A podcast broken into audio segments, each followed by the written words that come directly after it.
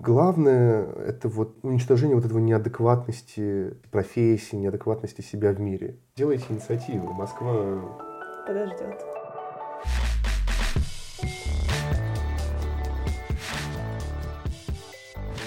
Привет! Это подкаст «Идите в искусство», где мы говорим о творческих профессиях и образовании в сфере культуры. Это Маша Ласкина. Поехали! Привет, Игорь! Привет! Привет, Маш! Привет всем! Рады, что вы нас слушаете, и рады, рад тебе, что ты это делаешь. Большое спасибо. Давай начнем с твоего опыта преподавания. Он довольно большой и в разных местах.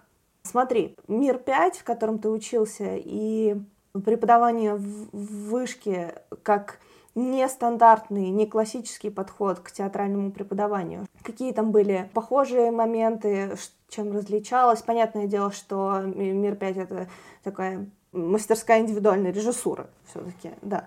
Но, тем не менее, в, как ты уже говорил ранее, в вышке какие-то были похожие моменты. Правильно я понимаю? Угу.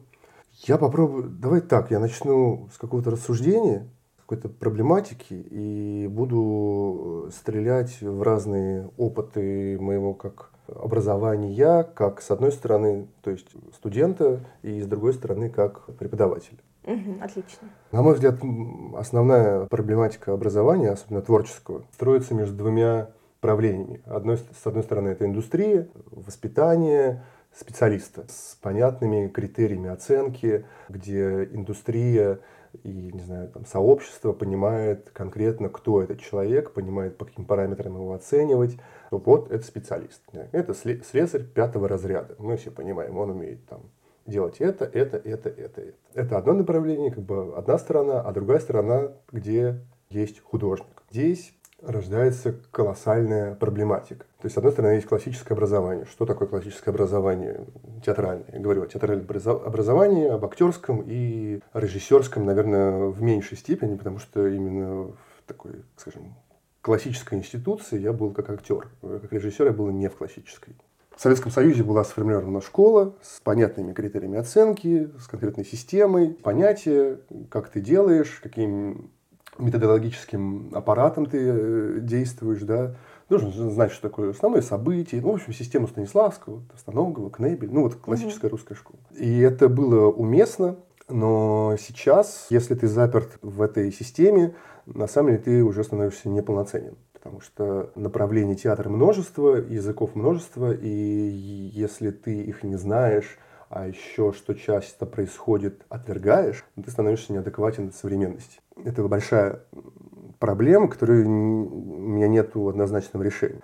А, потому что, да, я вот вижу выпускников классических вузов, всем известных, ХАТ, Щепка, Щука, да. Я здесь конкретно понимаю, ну, в той или иной степени, что умеет человек и как он это умеет. Или я вижу актера или режиссера независимого театра, который получал свой опыт в лабораториях, э, в личных исканиях и прочем. Да? То есть это может быть супер, а может быть э, кот в мешке. Он при этом не заперт, он широких взглядов, он может оперировать разными системами. И здесь большая проблематика. То есть раньше система натаскивала на определенную школу, и человек, только возбунтовавшись, мог э, начать свои искания в других областях. И вот встает этот вопрос. Я прихожу в высшую школу экономики преподавать театральным художникам. А, я составил себе план. Я такой панкующий маргинальная творческая единица в плане того, что я всегда ищу где-то не в центральной магистральной линии, а где-то вот как раз эти лаборатории, какие-то такие исследовательские истории и я понимаю, что им надо рассказать. У меня курс назывался «Анализ текста. Основа режиссуры». И я им, вот, я им расскажу про структуралистов, я им расскажу и про классическую систему, я им расскажу про герменевтику, я расскажу им про семантику, что текст можно разбирать так, так, так, так, так, про ландшафтный театр, про перформативный, про эпический, про драматический. Прихожу, и это все рассыпается, потому что если я начну про это все рассказывать, я стану лектором.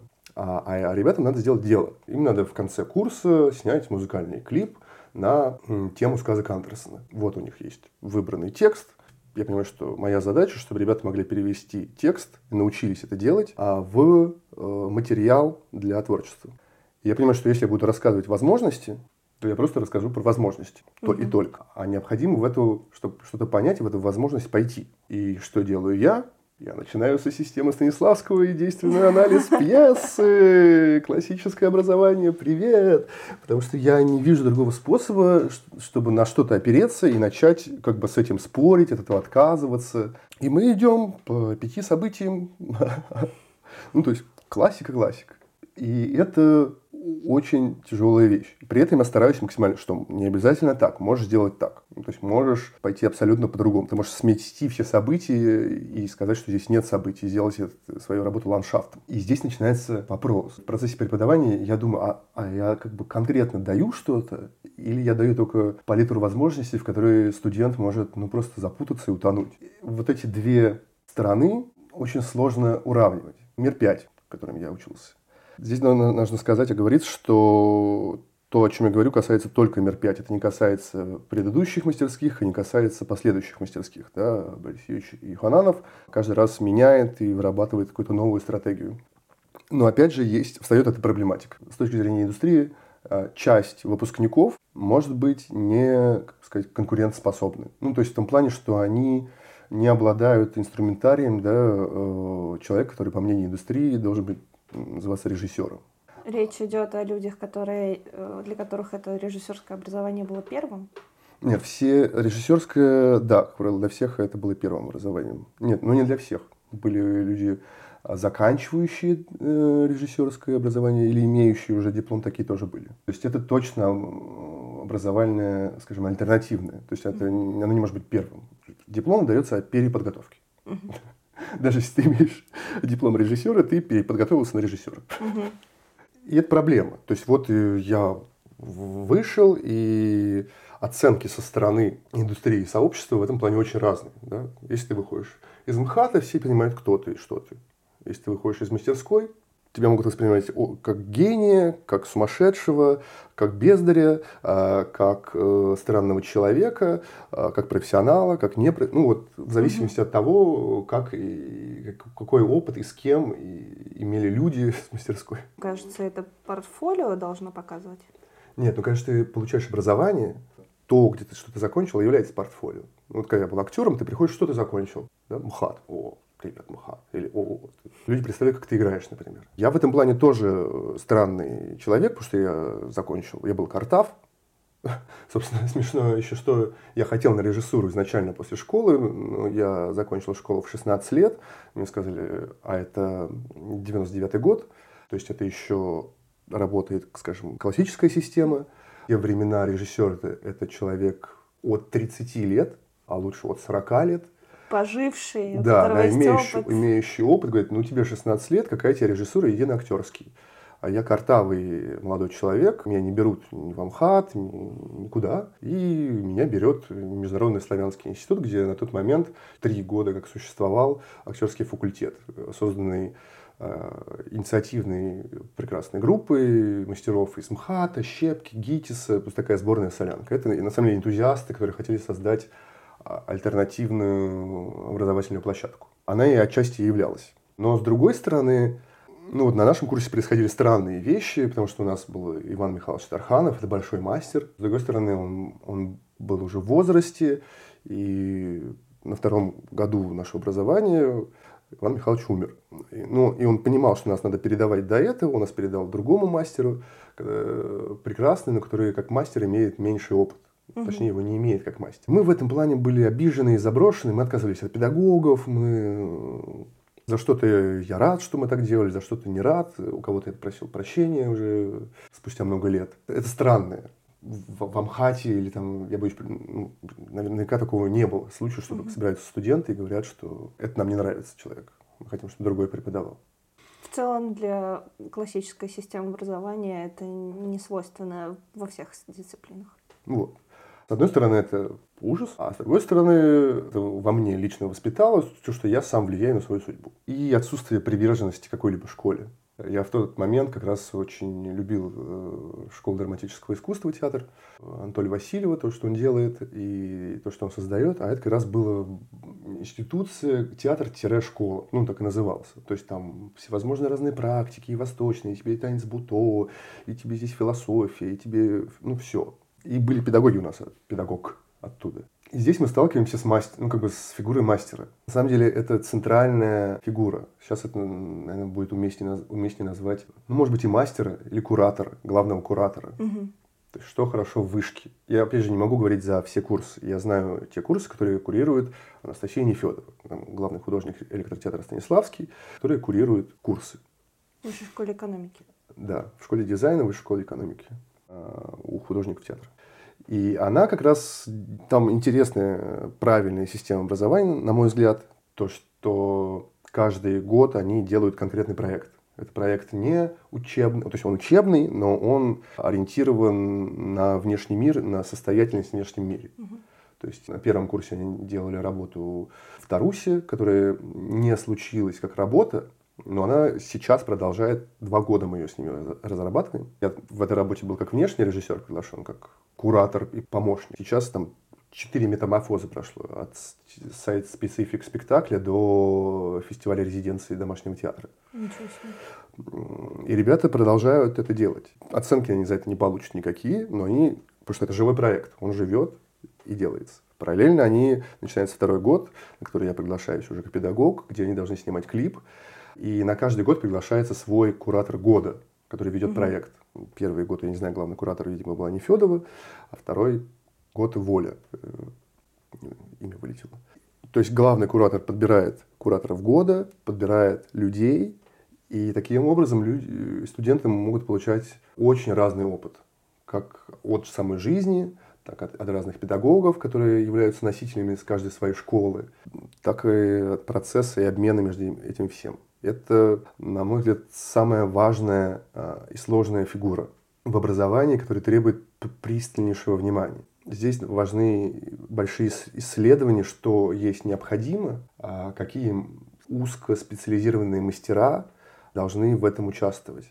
А как раз мастер, он должен иметь стратегическое мышление. То есть он должен, так, один он не может это дать, он должен подобрать вот это поле э, узких мастеров, которые как раз учат в школе, где есть очень ясная конкретика, конкретные параметры оценки, да, э, хорошо это или плохо но как художник в большом смысле они должны понимать, что это вот этот человек Иван Иванович мне дает один путь, а вот Петр Петрович или Мария Ивановна э, дает другой путь. Да, и вот у меня палитра, и, скорее всего, этим не исчерпывается угу. э, весь художественный инструментарий. И я должен, выйдя за стены института, продолжать этот процесс бесконечно. Это очень важно, потому что есть другой тип мастера, который является носителем школы, он подбирает всех педагогов, э, адептов этой школы, угу. и выпускается узкий специалист этой школы. Плохо ли это?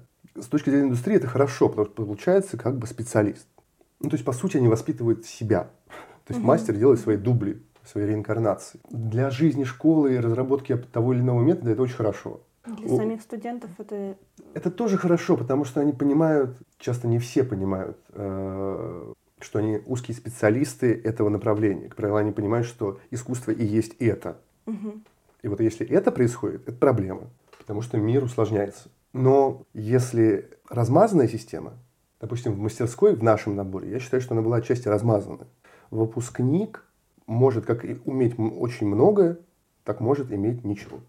Ну, или очень мало. А в портфолио его будет одно и то же. С точки зрения свободы мастерская потрясающая. Угу точки зрения э, получения возможности выбора того или иного направления потрясающе. С точки зрения э, ну, там, широты кругозора, не знаю таких мест. С точки зрения, что он учитывает разность э, каждого, потрясающе. Еще плюс формирование среды. Ты получаешь гигантскую сообщество людей из абсолютно разных сфер. Это тоже система образования. Есть операторы, композиторы, художники, лингвисты, поэты. Это все происходит обмен, и это тоже образование. И плюс реальный проект. Угу. Вот сейчас, когда мастерская набрана шестая, она набрана по другому принципу. Там все люди имеют театральное образование. Что там происходит, я не знаю, другое. Есть проблемы и там, и там. Но главное, что вот мы выпустили проект «Орфей», это 6 дней и 12 спектаклей. Допустим, где я был ассистентом по художественно-постановочной части, имел реальный опыт работы с цехами, с научным цехом, с, с монтировщиками, с видовиками, со звукоцехом. И сейчас, когда я выпускаю уже как режиссер спектакль в электротеатре, причем мне не давали в этом преференции, в отличие от четвертой мастерской, где всем выпускникам практически далась, далась возможность поставить спектакль на малой сцене, нам такое право не давалось. Я принес, выиграл грант и принес эти деньги в театр, и, и поэтому я его делаю. Но я имею уже цеха электротеатра, с которым у меня уже налажен контакт, у меня уже есть опыт производства вот этого сложнейшего проекта 12 спектаклей в кратчайшие сроки. И это неоценимый опыт, я не знаю, у кого из специалистов есть такой, такой опыт. Также как раз во время обучения мастерской Анастасия Нефедова предлагает, э, она вела курс в школе, британской школе дизайна, она предлагает с э, выпускниками, или нет, они еще не были выпускниками, британки сделать парад в Воронеже на Платоновском фестивале. А что такое парад в Воронеже? Вообще парад уличный. Обычно приглашается много разных театров и коллективов, из них составляется парад. Пошли. Я не, не знаком с опытом, где парад э, там, на, на 120 человек участников чисто творческих единиц, не считая координаторов, на 35 тысяч зрителей рассчитанный, там, на сотни костюмов, там несколько больших площадок делала одна команда. Там была сведены участники мастерской, студенты мастерской, режиссеры 5 и выпускники британки, плюс э, первокурсники вышки. Для них, наверное, это был неоценимый опыт. Для всех неоценимый. Ну, покажи мне того человека, кто даже из профессионалов имеет такой опыт. Сделать мероприятие такого масштаба с нуля. От эскиза до общего концепта, до проведения и участия. Ну, в России, в принципе, культура парадов уличных. Ну, даже если не парады. Возьмем Орфея, окей. А, это Разве? драматический, да? Вот это Нет, я не, не умоляю важность этого проекта, но сам, сам опыт, он уникален для России по разным принципам. То есть и потому, что это в принципе очень редко делается, и потому что такой огромный проект сделать одной командой, это действительно очень важно. Да, это гигантское поле обмена. То есть, опять же, реальный опыт – Большая благодарность э, руководству в Платоновском фестивале, которое на это пошло, потому что это риск. То есть, да, есть уважаемое лицо, которое не подведет в лице Нефедовой, но вот эта толпа оголтелых студентов, причем довольно экспериментальных институций, скажем кто знает, чего, чего от этого ожидать. Оценки были разные. То есть это был экспериментальный парад. И это опыт, который, я не знаю, получу ли когда-нибудь в жизни еще, будучи студентом. Я может быть, это высшее, что я сделал, самое массовое мероприятие. Ну, нет, я не знаю, может быть, может быть. Ну, я с этим опытом уже иду. То есть каждый из нас, кто прошел через это. Потом мы приезжаем, а мы только что выпустили «Орфея», делаем частью этой команды во дворе электротеатра по тысяче одной ночи. Это вот мой концепт, который когда-либо я доведу до ума. То есть в моей идее это проект на, на пять стран, которые должны быть две на семь стран три исламские, три христианские и Россию, как та территория, где это объединяется, где должна быть поставлена тысяча одна, вся тысяча одна ночь. Угу. И, и этот проект должен стать полем для дискуссии культурной двух миров, который сейчас, вот он есть, эта цивилизация новая, где это смешано, рождается. Супер актуально. Мы сделали это э, в рамках небольшого проекта, ну, как небольшого, 50 человек его делало, 500 человек посетило, при том, что никакой рекламы не было. Угу. За две недели мы смогли это сделать. Подобного формата мало где встречал. Опять уникальный опыт. Это очень важно. Э, э, так сейчас планирует образование в МШНК, Московская школа нового кино. Да? А Юра Муравицкий и э, Женя... И Женя. Простите, прости, Женя, прости, пожалуйста, что я забыл твою фамилию. Где режиссерский и продюсерский курс набираются в тандеме, где режиссеры еще актеры. Режиссеры ставят с актерами, которых продюсируют э, продюсеры. Угу. Они на втором году должны инсталлировать это в город. Это круто. Это круто. В современном мире надо только так. Это очень важно. Ну, как бы я попробую закончить эту тему. Если у тебя будут вопросы, задай. Что это большой вопрос. Да, вот эти узкие специалисты и как бы, тактики и стратегии, да, специалисты и художники, функционеры, которые функционеры в хорошем смысле, которые четко знают, как в узко означенных координатах суперпрофессионально делать свою работу. То есть мы знаем, что универсальное часто не так заточено в какую-то цель. Отсюда могут расти корни э, вот этого тоталитарного преподавания, который рождает много извратов, о которых говорили в предыдущих подкастах. Это оттуда корни. Ну, то есть тоталитарная система или сказать, демократичная, не знаю, ну вот это вот, нет, не то. Ну вот поле, поле образования. У меня здесь нет правильного ответа. Хотя, наверное, с точки зрения образования, наверное, сам студент должен э, выбирать, где он сужается. Ну, как бы, где он, на что он затачивается. Или не сужается, и где он становится стратегом, где он становится... Ну, вот, например, сейчас моя деятельность, театр для меня важен. Вот спектакль, который я делаю в электротеатре, а, для меня очень важен, но для меня основной сферой интереса является театральный проект, который находится на стыке театра и бизнеса, театра и социального, театра и э, личностного, коммуникативного. Ну, тезис такой, театр обладает огромным количеством технологий, которые он зажал.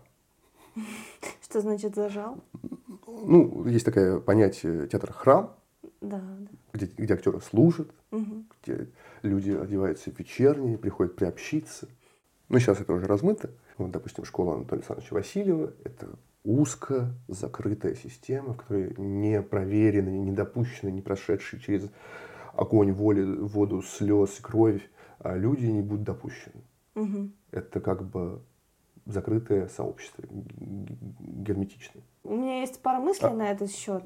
Да. С одной стороны, чтобы у студента был выбор, то его нужно научить, что у него есть выбор, а это делается еще в школе, как мне кажется. И каждый раз, когда человеку не, не дают выбору, что учить, э, куда пойти и как это делать, он привыкает к тому, что он придет, и ему там, его там всему научат.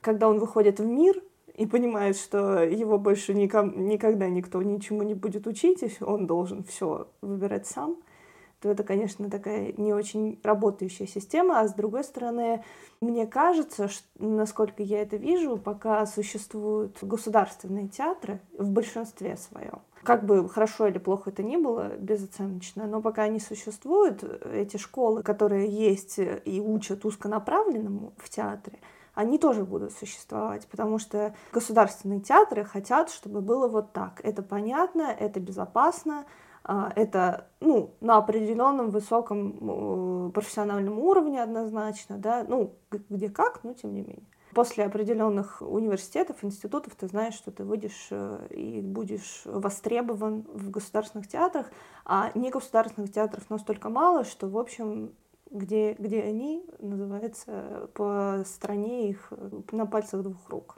Получается так, что обе этих возможности и государственная, да, и какая-то более узкая специализация, и э, такие институции, как Мир-5, они все сейчас важны, и главное, чтобы человек, когда он решает прийти в театр, чтобы он осознанно выбрал один или второй путь и понимал как плюсы, так и минусы. Да, в этом плане важна, очень важна деятельность, которую делаешь ты, а, то есть освещение этого. И очень важна возможность, чтобы она возникала. Потому что, да, сейчас, ну вот все-таки театр Станиславский это государственный театр. Все-таки он работает по другой системе. Мне кажется, возникают такие. Я не говорю о независимом театре. То есть независимый театр это какой-то сейчас непонятная история. Но там есть очень большие возможности. Я как раз считаю, что независимый театр – это потрясающее поле для нахождения иного рода коммуникации с сообществом. У них нет выхода, кроме каким? как Прости, с каким сообществом? Бизнес-сообщество, э, не знаю, интеллектуальное сообщество, решение социальных проблем и решение социальных задач. Нету выхода, потому что, ну да, это может быть какой-то эстетской маргинальной истории, но тогда они должны понимать, что это их выбор. И не надо плакать, что у вас нет денег. Угу. Это ваш выбор не иметь денег и показывать спектакль на 6 человек э, в подвале. В этом нет ничего плохого. Но если я театр которому не важен зритель, я это заявляю, но при этом я манифестирую то, что мне не дают денег, это странно, это мой выбор, я его сам выбрал. Если я хочу финансов, найди, где ты с ними связан. Ну, то есть вот э, проект мусорги, который создал. Я сейчас выбрал стратегию, что я каждую свою идею запускаю в мир. У меня родилась идея, спектакли про мусор – это не новость уличный перформанс на эту тему, все это в тренде. И вот у меня родилась идея, что создать вселенную игровую, как, не знаю, как косплей, как, э, не знаю, как толкинисты, да, культуру, целый мир такой про экологию, где мы не будем назидать, ай-яй-яй, ай-яй-яй, нехорошо, надо быть осмысленным, ля-ля-ля, а создать вселенную, которая является проблематикой, где вот суть проекта в чем, что есть тезис, как бы легенда, которая на самом деле имеет с реальностью большое тождество, что борьба за экологически чистый мир проиграна. Ну, то есть точка невозврата, когда у нас 30-й год да, э, поставлена уже. Угу. Если мы все на планете Земля не придем к нулевому выбросу, в 30-м году случится точка, где мир никогда не будет тем, который мы знаем. Какая-то часть мира к этому идет, но маленькая. Это недалеко от истины. Борьба за экологически чистый мир проиграна. Существует раса мусоргов. Это такие э, существа, которые родились из синтеза биологического и мусора, и которые уже правят миром. И вот такая вселенная. Я хранитель концепта, я ее руковожу, но она имеет такую полугоризонтальную структуру, то есть кто угодно может предложить инициативу. Начали мы не больше, не меньше. Ну, то есть мы сделали сначала три перформанса в, рамках... Сначала я сделал один перформанс, потом появились единомышленники три перформанса, два в Москве, один в Перми. А потом следующий наш шаг был не больше, не меньше, как международная акция, которая удалась. Мы, то есть у нас мы сделали 16 перформансов на 15 ноября 2020 года, где приняли участие Гонконг, Индия, Германия, и э, Россия, вице Петербурга и Москвы. Мы сделали 16 перформансов в один день. Вышли люди на улицы городов в костюмах, их создали, которые каждый означал проблематику, имел легенду. Месяц мы это готовили через Zoom.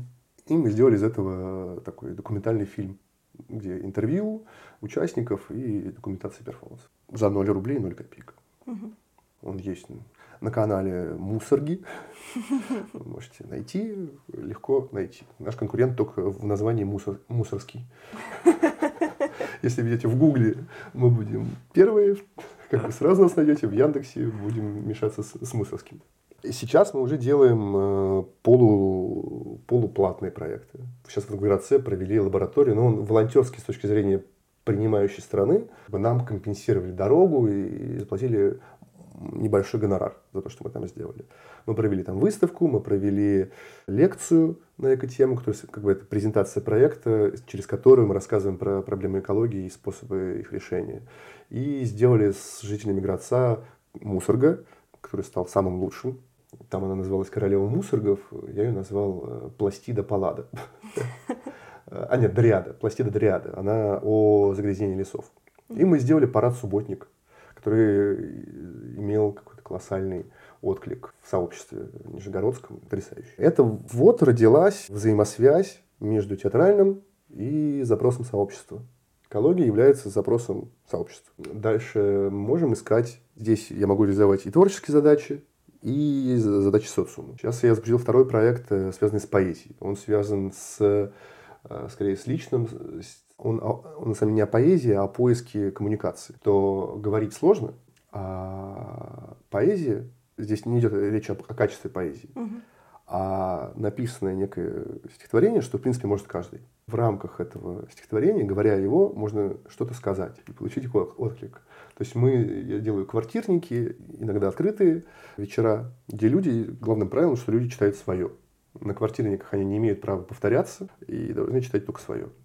И на квартирниках нельзя приходить зрителям. То есть ты можешь прийти только в случае, если ты сам поэт. А поэтому достаточно тебе раз, два, три, четыре, пять, пошли с Машей погулять. Все. Если ты это прочитал, ты поэт, можешь прийти. А на вечерах приглашаем зрителей. Оно называется «Жабо между эгоистами», спонтанное название, где самое важное «между». Угу. Где вот эта коммуникация между поэтом, кто бы он ни был, и людьми воспринимающими является самое важное. Это коммуникация. Это вдохновение я получил из работы на «Тысяча одной ночи», которую я грежу. И когда мне рассказывали про то, как европейский театр пришел э, в исламскую традицию, где нету театра. Угу. Там есть опыт сказительства, есть опыт э, поэзии и музыки. И вот что касается сказительства, когда сказитель сидит в хане и рассказывает там, поэзию Руми, Руми или там «Тысяча одной ночь» тоже, тот, кто его слушает, может с ним вступить э, в дискуссию, это легитимно, это правильно. То есть он в диалоге. На основе истории мы разговариваем. И когда театр пришел э, туда, там нормально, что во время того, как идет там, чайка, человек из зрительного зала скажет, что мне так понравился монолог, можешь его повторить. Или я ничего не понял, давай поговорим. Никто тебя не зашикает, э, не выставит. Это в культуре. Меня это поразило. Удивительно. Это ну, поразило, мне казалось, что это просто потрясающе. Ну, то есть это сбивает спесь вот с этого высокого храмового искусства, хотя храмовое искусство важно. Ну, то, что называется театр храм, важно, я не отрицаю его. Но что вот это возможно, это что-то удивительное, где это не иммерсивность, это прям другое, другая культура восприятия, которая сейчас активно разрабатывается. Автор-потребитель, потребитель-автор, где я сам хозяин своего восприятия, где произведение искусства не, как бы, не тоталитарно, где смотрящий соавтор. И это дает такую свободу потрясающую. Вот это я пытаюсь э, реализовать в Жабо через поэзию. Получается пока... То есть, когда вот на квартирниках это получается когда это зритель-поэт в меньшей степени. Я выхожу таким оратором-взывателем, который к этому взывает. А, но... К диалогу? Да. То есть очень же сложно его насадить, его нельзя насадить, обычно вот эти обсуждения после спектакля, ну это жалкое зрелище, как правило. А давайте поговорим, что вы увидели. Вот это вот либо есть люди, которые любят поумничать, да, у них прямо есть навык вот этот угу. комментария, либо люди замыкаются. Они не знают, что им говорить в связи с этим. А их заставляют, они чувствуют себя изнасилованными. Сложная территория, где как это, как это создать. Я подумал, что человек, ну вот если он причастен к этому, он сразу имеет возможность. Если я поэт, и ты поэт, мы можем говорить. И, конечно, безоценочно. Я как бы, мы не оцениваем стихи. Нет хороших, нет плохих. То есть вы говорите о тех темах, которые затронули в поэзии? Да, человек э, что-то читает, может обсудиться тема, откуда появилось это стихотворение, о чем там говорится, о манере, о настроении, о том, что я почувствовал, воспринимая это. Или я, мне показалось, что можно как-то особенно сделать стихотворение. Там были случаи на квартирниках, где а давай вот ты прочитаешь, а здесь возникнет танец какой-то. И вот угу. он человек повторял, или можешь просто еще раз повторить.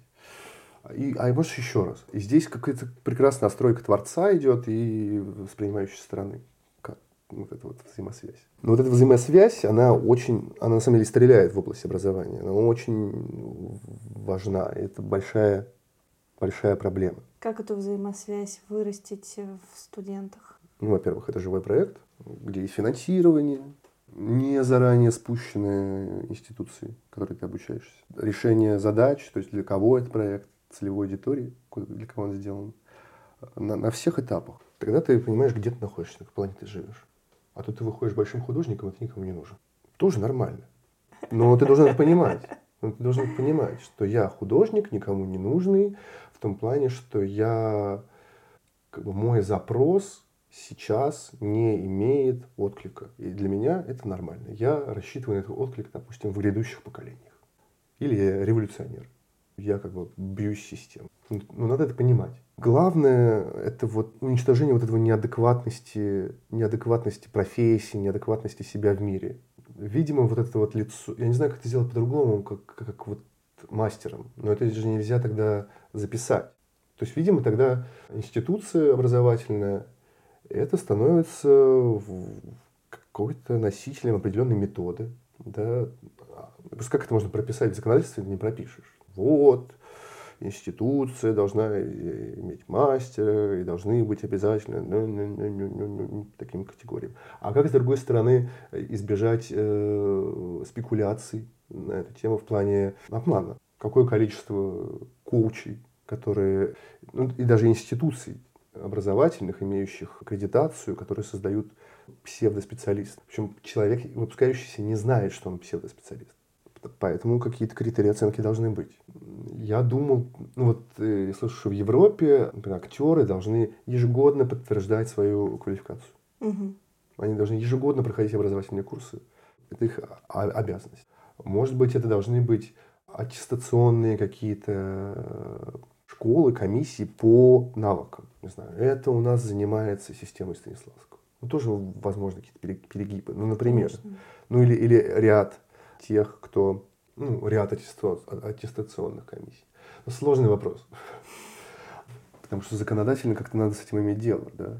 Или это рейтинговые системы. Ну, пусть это оценивает рынок Кстати, неплохо. Скорее рынок, потому что все, что оказывается законодательное, по крайней мере в России, часто превращается в такое нечто очень замыленное, очень сильно коррумпированное. Даже самые лучшие инициативы, если они спущены сверху и неадекватны рынку, например, в итоге оказывается, что они никому не нужны. Ну, то есть э, твоя корочка в итоге, э, как как мы говорили, как ты говорил в начале, ты выпускаешься и кому ты нужен в целом с этой корочкой. И тут та же самая может быть э, история, что ты э, закончил эти аттестационные курсы, э, но это не сделало тебя, например, лучшим актером, чем ты был.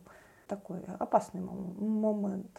Да, но есть тоже, опять же, вопрос, здесь возможен порочный круг, а что такое российский рынок? Даже вопрос, да. Ну, как бы, это же коррумпированный рынок. Ну, то есть его часть определенная коррумпирована. Коррумпированный рынок оценивает специалиста отчасти, а отчасти не коррумпированный. Есть и тот, и тот. Поделены. И в этом плане тоже не до конца, э, или, или, или даже не коррумпированный рынок может быть лют. Исследование, ну, вот то, что я сам не читал, но мне рассказывали по гендерным исследованиям, которые приносят экономический эффект, но это же очень сложно продвинуть. Угу. Да? У кого должна быть инициатива? Ну, видимо, должно быть очень много э, возможностей. Видимо, в принципе, все хорошо потихонечку. Ну, то есть, раз появляются институции, имеющие связь с реальной жизнью, где есть э, как бы, круг разных специалистов, которые делают образование, альтернативного образования. В общем, если это появляется, это же есть, э, значит, это, это есть возможность, значит, хорошо, появляется. Пусть мало, но дальше посмотрим, как это, ну, какой-то отклик будет иметь. То есть, единственное, что важно, чтобы люди знали о такой возможности. То есть для меня очень важно вот во всех моих этих полусоциальных проектах то есть, если человек хотя бы один, вот мы делаем проект в Тарусе домашнего театра, для меня цель, если хотя бы один человек после этого фестиваля, который со стороны Тарусы, житель Тарусы, почувствует в себе новые силы и возможности для творческой деятельности, это успех. Не моя реализация. То есть мне важно, конечно, чтобы это выглядело классно, красиво, но на самом деле важно, чтобы это как бы был такой весенний дождик не высокомерно с точки зрения приехал я такой, и здесь все зацвело. А потому что я, когда по первости, вот первой нашей экспедиции в Тарус, я видел художников, молодых людей, которые не хотят, но не видят возможность. И просто, возможно, этот фестиваль станет возможностью, где они попробуют и увидят отклик. Когда он будет? Я надеюсь, он будет в августе, в середине августа. Там много сложностей, потому что... 21 года. Да, да, в этом году, да. Сейчас это очень узкая штука, то есть я будет делаться один спектакль лабораторный детский, один взрослый, взрослый делаю я, а где будут принимать участие жители Тарусы, а для них будет э, и будет создаваться такое мультиполотно, там как бы у нас такое понятие, которое придумала знакомая Дана, ну, наверняка было и до этого, Даная Давыдова, э, «Я театр», то есть у нас будет курс мастер-классов, который называется «Я декорация», «Я костюм», «Я текст», «Я голос», «Я персонаж», «Я, я театр». То есть каждый человек сделает из своей судьбы маленький спектакль, угу. который будет соединен ну, в общую структуру.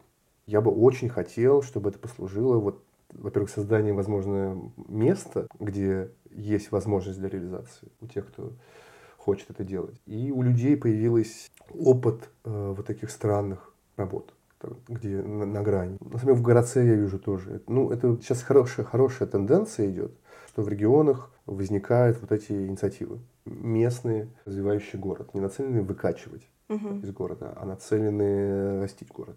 В городце это происходит. Потрясающая инициатива. инициатива. Это арт-пространство «Молот», которое дало нам место для проведения выставки и лекции. Я по стилю оформления индустриального пространства, ну, как такое, знаешь, типа флакона, не знаю, там, угу. хлебзавода, винзавода. В Москве не видел. Это настолько сделано качественно и круто. В городце. Ну, это просто потрясающе.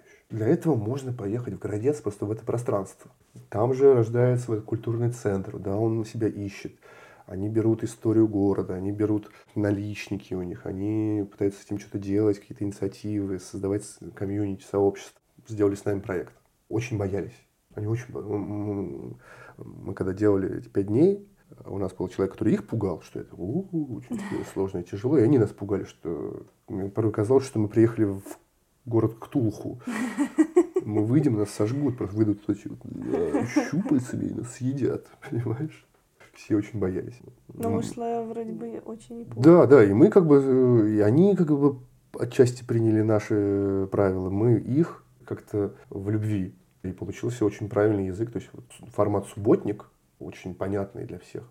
А при этом парад, а при этом он соединен с производством, где можно получить концептуальную составляющую. Есть выставка, где можно получить эко-концептуальную составляющую. Ну, в принципе, все параметры учтены. В параде с нами шли прекрасные алкаши, которые А мы им были рады. То есть они махали флагами мусорги, охотились на этот мусор, его собирали. Э, с нами шли дети тут же, и они друг другу не мешали как-то. Ну, конечно, алкаш немножко начинал падать, через два часа он как бы с поклажкой шел, да. Ну, в принципе, все уже привыкли, что у нас вот такой вот мусорок есть, такой, как-то это все было дружно и пожилые, и молодые, и средних лет, и арт-ориентированные, и простые. Ну, в том плане, что не арт-ориентированные люди, да, просто какой-нибудь работяга, да. Приезжайте в Городец. Приезжайте в Городец. Приезжайте вообще, делайте инициативы. Москва... Подождет. Как в Воронеже есть такая, э, такой лозунг «Люби Воронеж, Москва подождет». Так же и здесь. Хорошо, Игорь, большое спасибо тебе за наш прекрасный диалог. Я была очень рада с тобой побеседовать. Спасибо за возможность рассказать. Очень важная, я повторюсь, инициатива, которую ты делаешь. Спасибо. Надеюсь, будет еще много разных людей, которые это расскажут. В искусство, друзья мои. Идите в искусство. Идите в искусство, да.